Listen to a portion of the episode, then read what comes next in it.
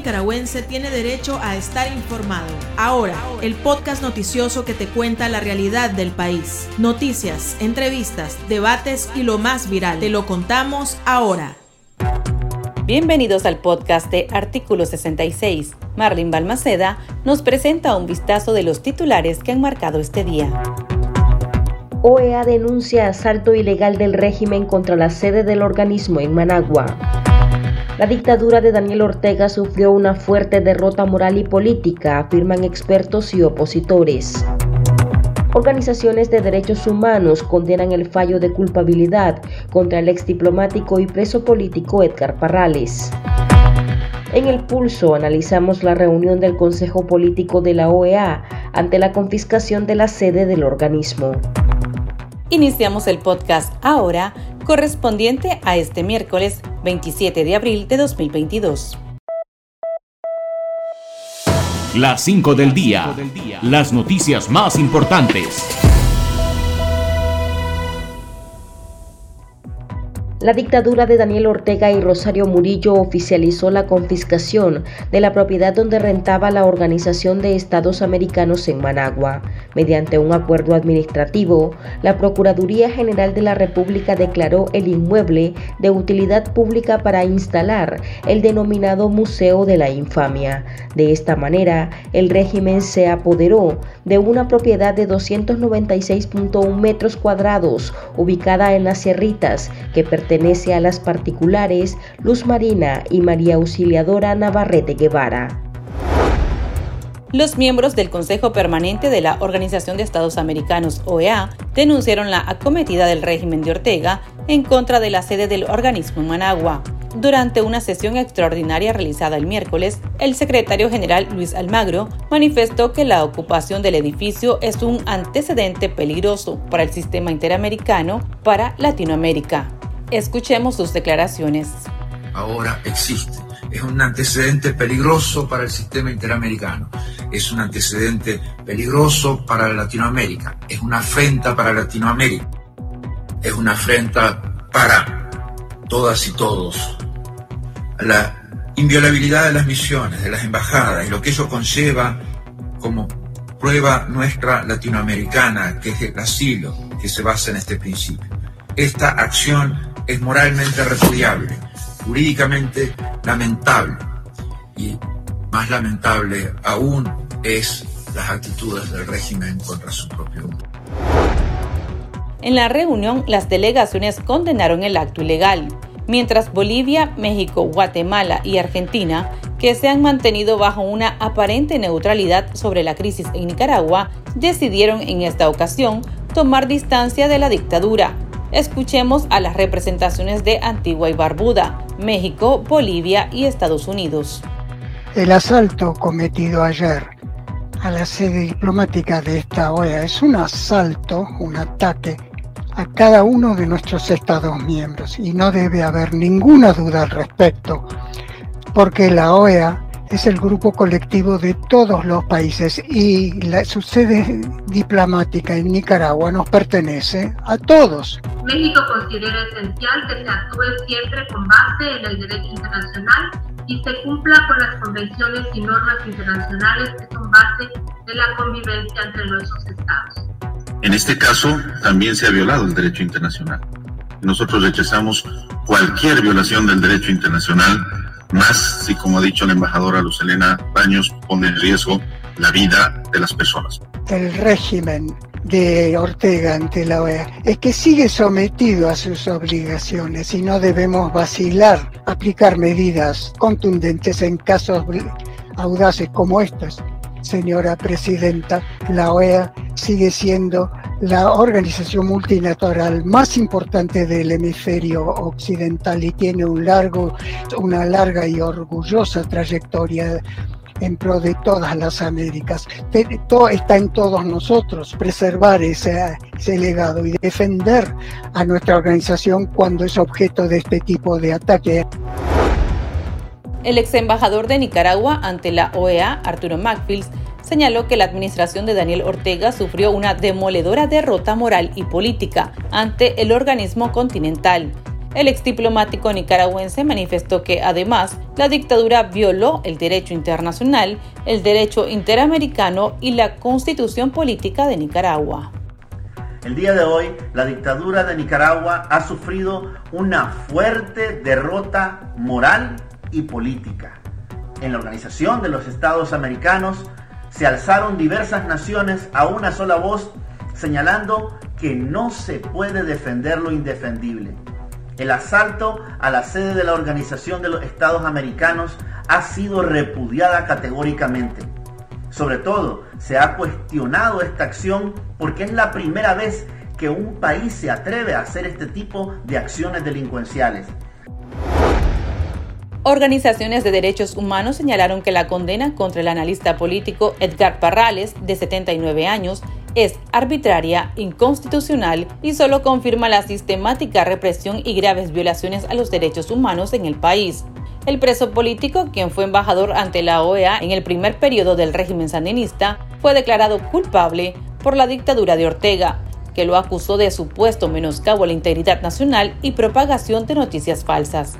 Asimismo, familiares de los presos políticos Oliver y Dorlin Montenegro denunciaron que los jóvenes fueron brutalmente golpeados en el sistema penitenciario nacional de Guasgualí, Matagalpa, tras realizar una huelga de hambre exigiendo el fin de las torturas y la liberación inmediata.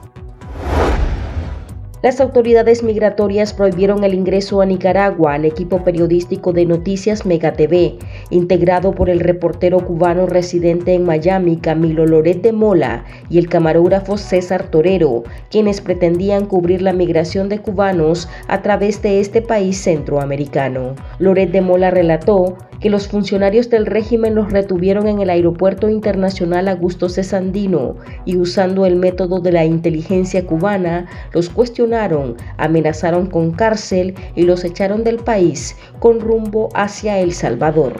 Ahí estaba la inteligencia cubana, es el mismo método, o sea, yo me sentí como si estuviera en el Aeropuerto Internacional José Martí, con la diferencia de que yo vengo de un país libre y al venir de un país libre y ser ciudadano de los Estados Unidos, yo me pude defender, que no hubiera pasado en Cuba. Porque hay, dos grandes eh, moralejas en esto. Una es el pasaporte de los Estados Unidos todavía le temen. Y la otra es a lo que más le temen los esbirros, que es a esto.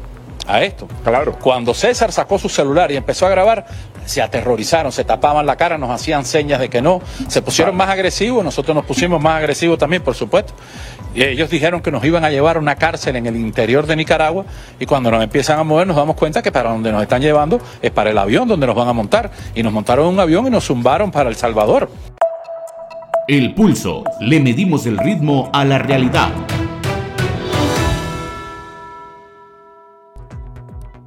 La OEA denunció este miércoles el asalto ilegal del régimen Ortega Murillo a la sede del organismo Managua, cuyas oficinas eran rentadas. Según expertos, Daniel Ortega sufrió una derrota moral y política, porque ni países aliados lo respaldaron. Conversamos al respecto con la defensora de derechos humanos, Ana Quirós, miembro de la organización opositora Unidad Nacional Azul y Blanco, UNAP. Creemos que realmente el, el objetivo del régimen con este tipo de decisión es salir corriendo de los compromisos internacionales a los que está obligado. Sin embargo, lo que plantean hoy todos los países en, el, en el marco del Consejo Permanente de la OEA es que, en primer lugar, los compromisos son de ineludible eh, cumplimiento. En segundo lugar, que al violentar la sede de la OEA en Nicaragua se ha violentado a todos los países integrantes de la OEA. En tercer lugar, se han, planteado muy claramente que eh, Nicaragua está atacando la inviolabilidad de eh, las sedes diplomáticas y que esto es un pésimo mensaje para los países que tienen relación con Nicaragua y que todavía mantienen sedes dentro del país, porque eh, está violentando algo que ni siquiera en tiempos de guerra se ha violentado, ¿verdad?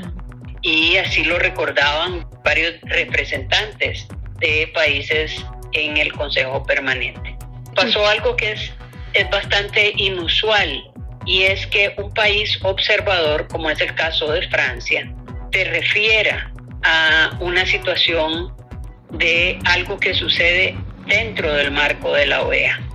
Y Francia hizo uso de la palabra para repudiar la violación por parte del ilegítimo régimen de Nicaragua a la inviolabilidad de las sedes diplomáticas, eh, porque esto es parte, digamos, de la Convención de Viena, una, una convención que está vigente y está en uso y siendo respaldada por eh, prácticamente eh, todos los países del mundo. Entonces, creo que lo que hemos visto hoy es un rechazo más, es que Nicaragua ha aumentado la agresión y la, eh, el aislamiento del país frente al resto.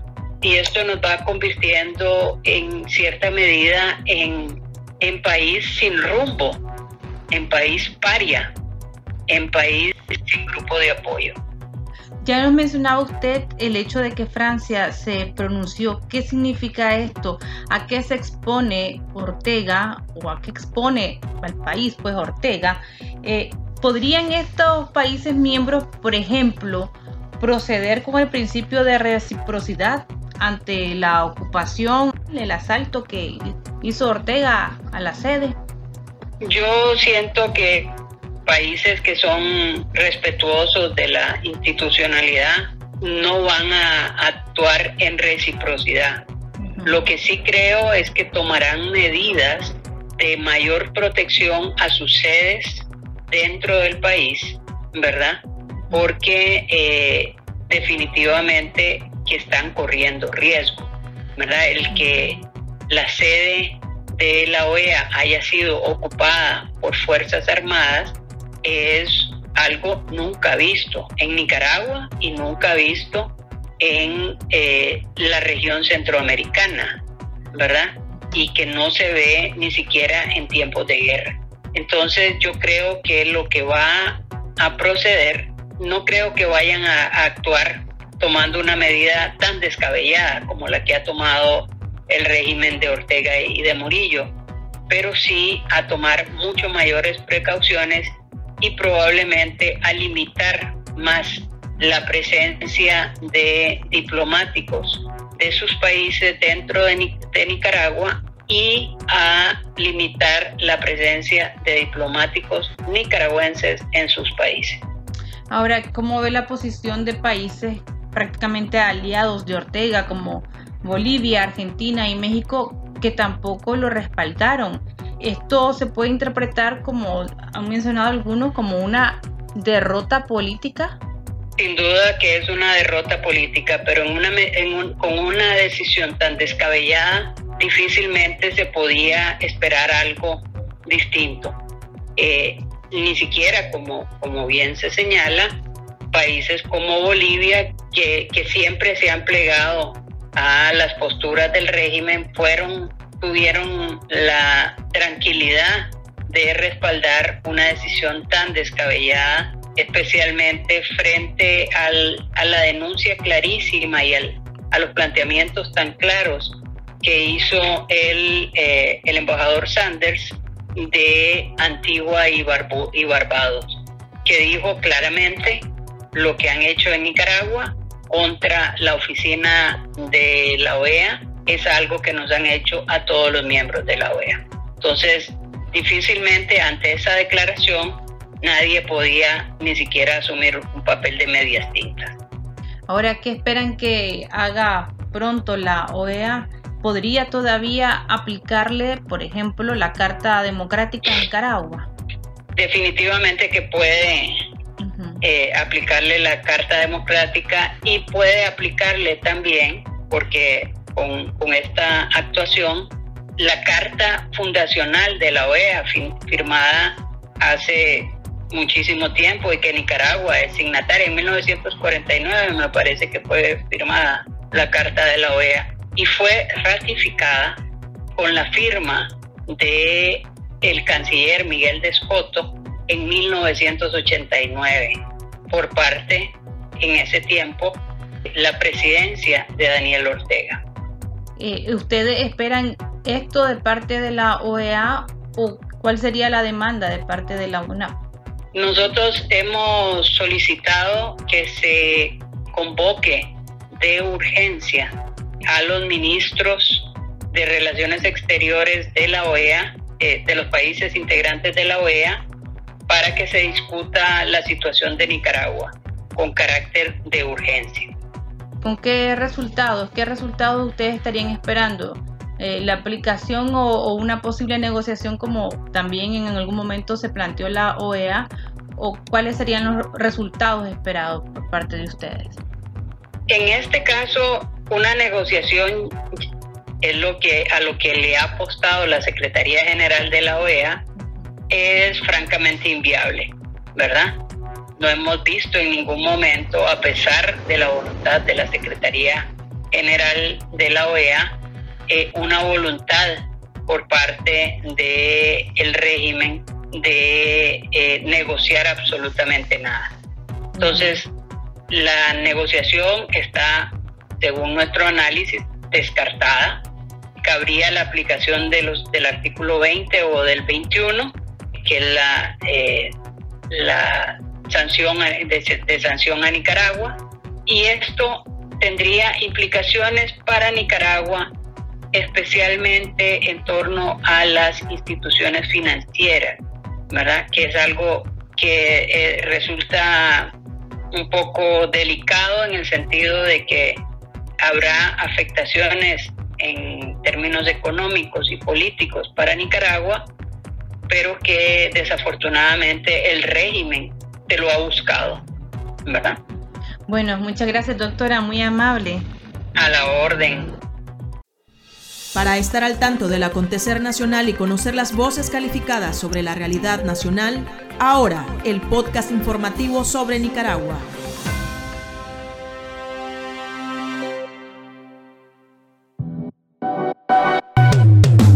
Tendencias, la viralidad de las redes sociales. El femicida de Britney Oliva Herrera, de 17 años, fue sentenciado a seis años de cárcel, la pena máxima por ser menor de edad. El adolescente de iniciales JPOA de 17 años, fue enviado al centro especializado del sistema penitenciario de Estelí y deberá recibir orientación y apoyo sociofamiliar. Además, deberá realizar trabajo comunitario en horario que no perjudique sus estudios. El criminal le quitó la vida a Olivas en el mes de marzo, luego que la adolescente embarazada se negara a someterse a un aborto, según familiares de la víctima. Aquí termina el episodio de Ahora de Artículo 66. Continúe informándose a través de nuestro sitio web www.articulo66.com. Síganos en nuestras redes sociales. Nos encuentra en Facebook, Twitter e Instagram y suscríbase a nuestro canal de YouTube. Hasta la próxima. La información veraz y de primera mano está ahora. No te perdás el podcast noticioso que te cuenta la realidad del país. Compartí y pasa la voz.